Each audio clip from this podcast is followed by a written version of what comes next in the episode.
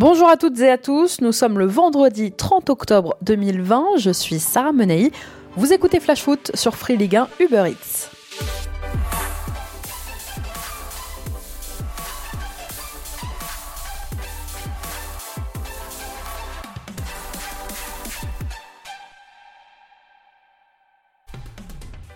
La France est meurtrie.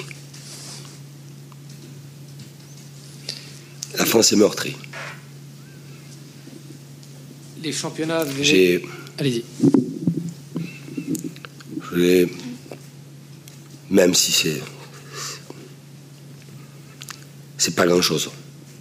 Je veux présenter mes condoléances aux familles, aux amis, aux proches, des gens, des gens qui ont été lâchement assassinés aujourd'hui, dans une église, des femmes, un homme.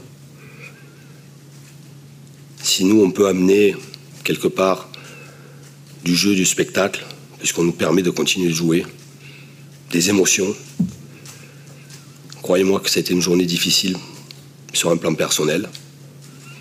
Et si j'avais pu m'abstenir de travailler, je me serais abstenu de travailler, parce que, en dehors de la crise sanitaire,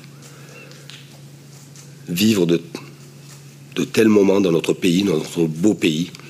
Croyez-moi que c'est très difficile. Vous venez d'entendre Christophe Galtier, très ému, très affecté hier soir en conférence de presse. Le coach du LOSC a su trouver les mots justes pour rendre hommage aux victimes de l'attentat qui a frappé la basilique Notre-Dame de l'Assomption à Nice. Et même si ça paraît bien dérisoire, du moins secondaire au vu de ce que nous traversons en ce moment, Finalement, on se dit que ça va être ça, le rôle du foot ces prochaines semaines, essayer de donner un peu de joie, un peu de bonheur pour traverser ensemble cette période bien morose. Ça a commencé hier soir avec nos deux clubs français engagés en Europa League, ça continue ce week-end avec la neuvième journée de Ligue 1. Hier soir, donc, alors que la rencontre avait failli être annulée, l'OGC Nice, le cœur gros, s'est imposé 1-0 à l'Alliance Riviera face aux Israéliens de la Poel Birshiva. L'unique but de la rencontre a été inscrit par Amin Gouiri dès la 22e minute sur un caviar de Youssef Attal. Déjà cinquième but sous ses nouvelles couleurs pour Gouiri. Les Niçois se rattrapent ainsi de leur lourde défaite de la semaine dernière, 6-1, je vous le rappelle, sur la pelouse du Bayer Leverkusen. On écoute Patrick Vieira après la rencontre. Gagner le match était important pour nous. Après un peu de frustration par rapport à notre maîtrise euh, dans le jeu. Euh, on fait une deuxième mi-temps euh, très frustrante. On avait les opportunités de marquer plus de buts, mais on n'a pas été assez agressif dans, le côté, côté offensif. Il y a pas mal de frustration de ce côté-là. Et puis c'est vrai que aujourd'hui c'est une journée de deuil, une, une ville qui a été encore frappée par, par les attentats. Et par rapport à ça, euh, on donne nos condoléances bien sûr à, tous les Niçois, aux familles et euh, une grosse, grosse pensée pour eux ce soir. Le résultat est là, la bonne prestation un peu moins, service minimum, mais ce n'était pas là l'essentiel. En s'imposant, les hommes de Patrick Vieira ont rendu un premier hommage aux victimes de l'attaque d'hier matin. Sachez que ce week-end, sur tous les terrains de Ligue 1 et de Ligue 2, s'imposera une minute de silence avant le coup d'envoi de chaque rencontre. Deux heures avant, c'était mal embarqué pour le LOSC qui menait 2-0 dès la demi-heure de jeu à domicile face au Celtic Glasgow, a su rattraper son retard pour arracher finalement le point du nul. Première période très compliquée pour les Lillois. Une semaine après leur succès convaincant à Prague, les Dogs ont cette fois été malmenés mais ont su réagir au retour des vestiaires sous l'impulsion notamment de Jonathan Iconé et grâce aux entrées de Yilmaz et de Renato Sanchez. Les Dogs pourront quand même regretter le penalty manqué de Jonathan David peu avant la pause, un attaquant en manque criant de confiance hier soir. Lille ramène quand même un point qui lui permet de conserver ses distances avec le club écossais au classement du groupe H, mais surtout un point qui lui permet d'aborder plus sereinement la confrontation qui les attend à San Siro jeudi prochain contre l'AC Milan. Les Dogs restent invaincus avant d'accueillir l'OL dans le cadre de la 9 journée de Ligue 1, une série d'invincibilité qui dure depuis 10 matchs maintenant, toutes compétitions confondues.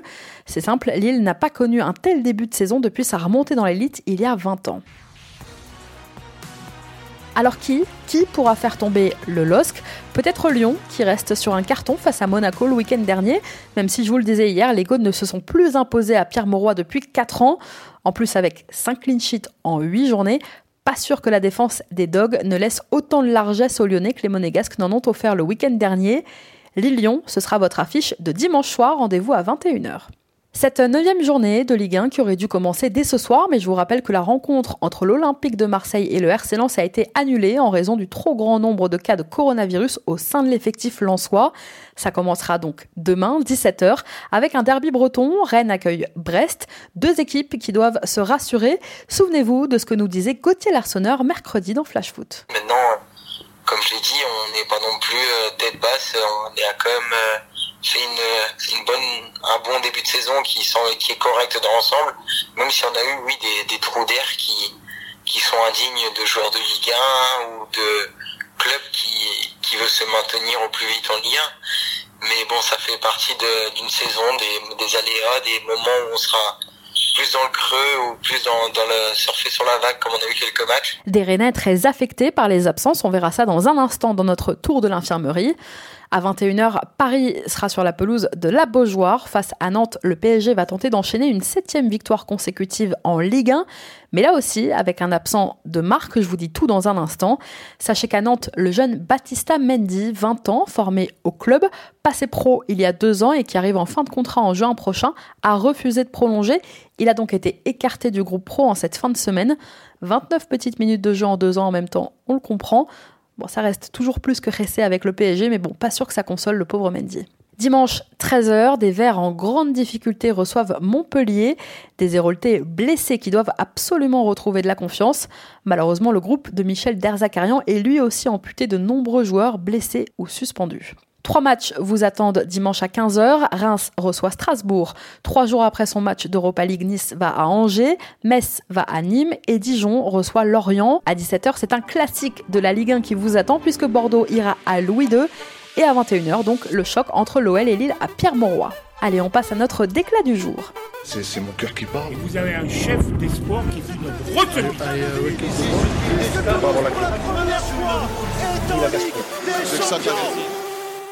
Une déclaration signée aujourd'hui Jean-Pierre Caillot. Il faut que le gouvernement nous aide.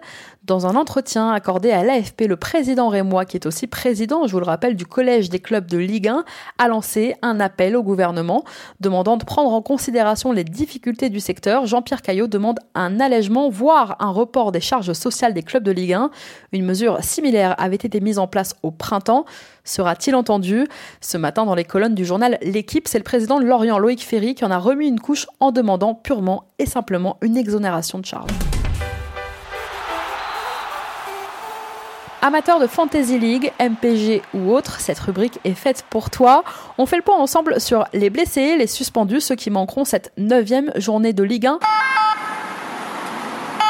ou au contraire ceux qui sont de retour. Je vous parlais de Rennes il y a quelques minutes. Mercredi soir, le stade rennais s'est incliné sur la pelouse du FC Séville en Ligue des Champions. Et comme si ça suffisait pas, Julien Stéphan a perdu deux de ses joueurs, Daniele Rogani et Benjamin Bourigeau, sortis tous les deux sur blessure. Ils rejoignent Eduardo Camavinga qui a un souci musculaire et Flavien T, suspecté d'être positif au Covid. Quatre forfaits pour le derby face à Brest qui devrait pousser Rennes à s'adapter et à aligner samedi une équipe remaniée. Steven Zonzi, suspendu mercredi, devrait faire son retour dans le 11. Il pourrait être aligné au milieu aux côtés de James Lea Siliki qui a lui fait son retour. S'il fait tout, Mawassa se remet de sa blessure à la cheville et a déjà repris le chemin de l'entraînement. C'est bien d'Albert quand même qui devrait débuter samedi couloir gauche. À Paris, Neymar blessé jusqu'à la trêve internationale, touché face au Bachak Shehir mercredi. Le Brésilien a passé une IRM. Il aurait une lésion de l'adducteur. Il devrait manquer à l'appel jusqu'à la trêve dans deux semaines et raterait donc trois rencontres Nantes, Leipzig en Ligue des Champions et Rennes. Et avec Neymar, la liste des blessés au Paris Saint-Germain se rallonge. Leandro Paredes, Mauro Icardi, Marco Verratti, Julian Draxler et Juan Bernat sont également forfaits. Si vous avez marqué ou Danilo sur MPG, je vous rappelle que ce week-end, le premier pourrait être à nouveau aligné au milieu. Et le second, eh bien, pourrait se retrouver du coup en charnière. Point suspension, Levin Kurzava a purgé ses six matchs suite à son exclusion lors du classique. Il pourra donc occuper son poste couloir gauche, lui qui a été très bon à Istanbul mercredi. Pas encore de retour pour Angel Di Maria qui purgera samedi son dernier match de suspension. Côté nantais, une défense décimée. Christian Gourcuff devra faire sans Fabio, sans André Girotto ni Sébastien Corchia, testé positif au Covid cette semaine. Nicolas Palois est quant à lui suspendu. Anthony Libombé est toujours en convalescence. Qui alors pour accompagner Jean-Charles Castelletto en charnière centrale? Depuis le début de la semaine, c'est Mehdi Abed, le milieu, qui se prépare à jouer défenseur central face au PSG. Sacré baptême du feu. Montpellier, je vous en parlais hier, c'est un peu l'hécatombe. Quatre joueurs suspendus, le Talek, Savanier, Hilton et Souquet. Et en plus de ça, deux blessés, Omelin et Ristich. Six absents donc chez un MHSC très affaibli. Côté stéphanois, absent la semaine dernière à Metz, Harold Moukoudi a repris l'entraînement cette semaine. Touché par le Covid, il pourrait signer son retour contre Montpellier. Claude Puel pourra aussi compter sur Timothée Colodjejak qui a purgé ses deux matchs de suspension. Miguel Traoco et Gabriel Silva sont eux aussi de retour. À Bordeaux, ce matin, Laurent Koscielny a participé au footing collectif avant la séance d'entraînement. Si la présence du capitaine bordelais contre Monaco dimanche reste incertaine, Jean-Louis Gasset a bon espoir de le voir revenir. Samuel Kalou et Amadou Traoré restent eux forfaits. Absent des deux dernières rencontres, Roger Assalé retrouvera le groupe Dijonais dimanche face à Lorient. Stéphane Jobard va pouvoir disposer d'un effectif quasiment au complet. Seul absent, toujours Yacine Benzia, blessé à une main depuis le mois de mai. Son retour n'est pas attendu avant le début de l'année prochaine. Du côté de Lorient maintenant, toujours quelques absences. Si Vincent Le Goff et Mathieu Saunier ont repris le chemin de l'entraînement, ils sont trop justes et d'ores et déjà forfaits pour le déplacement à Dijon dimanche. Pierre Yvamel, lui aussi, sera absent ce week-end en raison, lui, d'une accumulation de cartons jaunes. Enfin, à Nîmes, Loïc Landre est encore suspendu pour le déplacement à Metz, qui de son côté sera privé de Victorien Angban, qui a écopé la semaine dernière de son troisième carton jaune en moins de 10 matchs. Le milieu de terrain ivoirien est donc suspendu. D'ailleurs, ce Metz-Nîmes, c'est la rencontre que vous devriez absolument regarder ce week-end. Dimanche, 15h, Metz se déplace donc au Costières. Alors pourquoi ne faut-il pas rater ce match? Eh bien déjà parce qu'Aaron Lea Iseka vient d'arriver à Metz. Le voilà, le joker médical attendu depuis la terrible blessure d'Ibrahim Anian. Prêté par Toulouse, l'ancien Marseillais pourrait passer une tête dimanche face à Nîmes. Et vu qu'on l'avait perdu de vue depuis l'OM et qu'on regarde pas vraiment les matchs de Toulouse, on a hâte de voir ce que ça donne sur le terrain. Deux défaites consécutives, dont une assez cruelle la semaine dernière face à Bordeaux pour des Nîmois qui auront pour sûr à cœur de se rattraper ce week-end. Parce qu'au contraire, Metz peut confirmer. Les Grenats ont montré de belles choses la semaine dernière sur leur pelouse face à Saint-Etienne. Une victoire 2-0 sans forcer. Alors on veut voir, est-ce que c'est parce que les Verts sont particulièrement au fond du trou ou parce que ce sont les hommes de Vincent Ognon, dixième au classement à l'aube de cette neuvième journée, qui sont sur la bonne voie?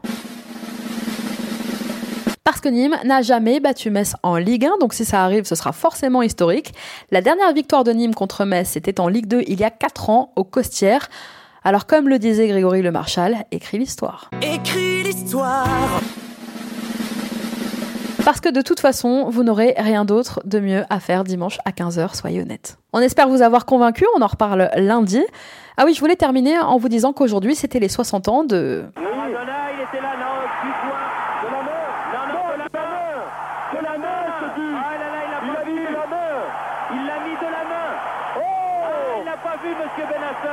et dire qu'il aurait pu jouer à Marseille.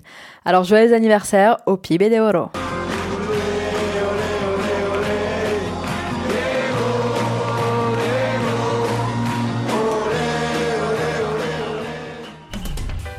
Merci à tous d'avoir été avec nous. Bon week-end de Ligue 1. C'était Sarah Menei. Vous écoutiez Flash Foot.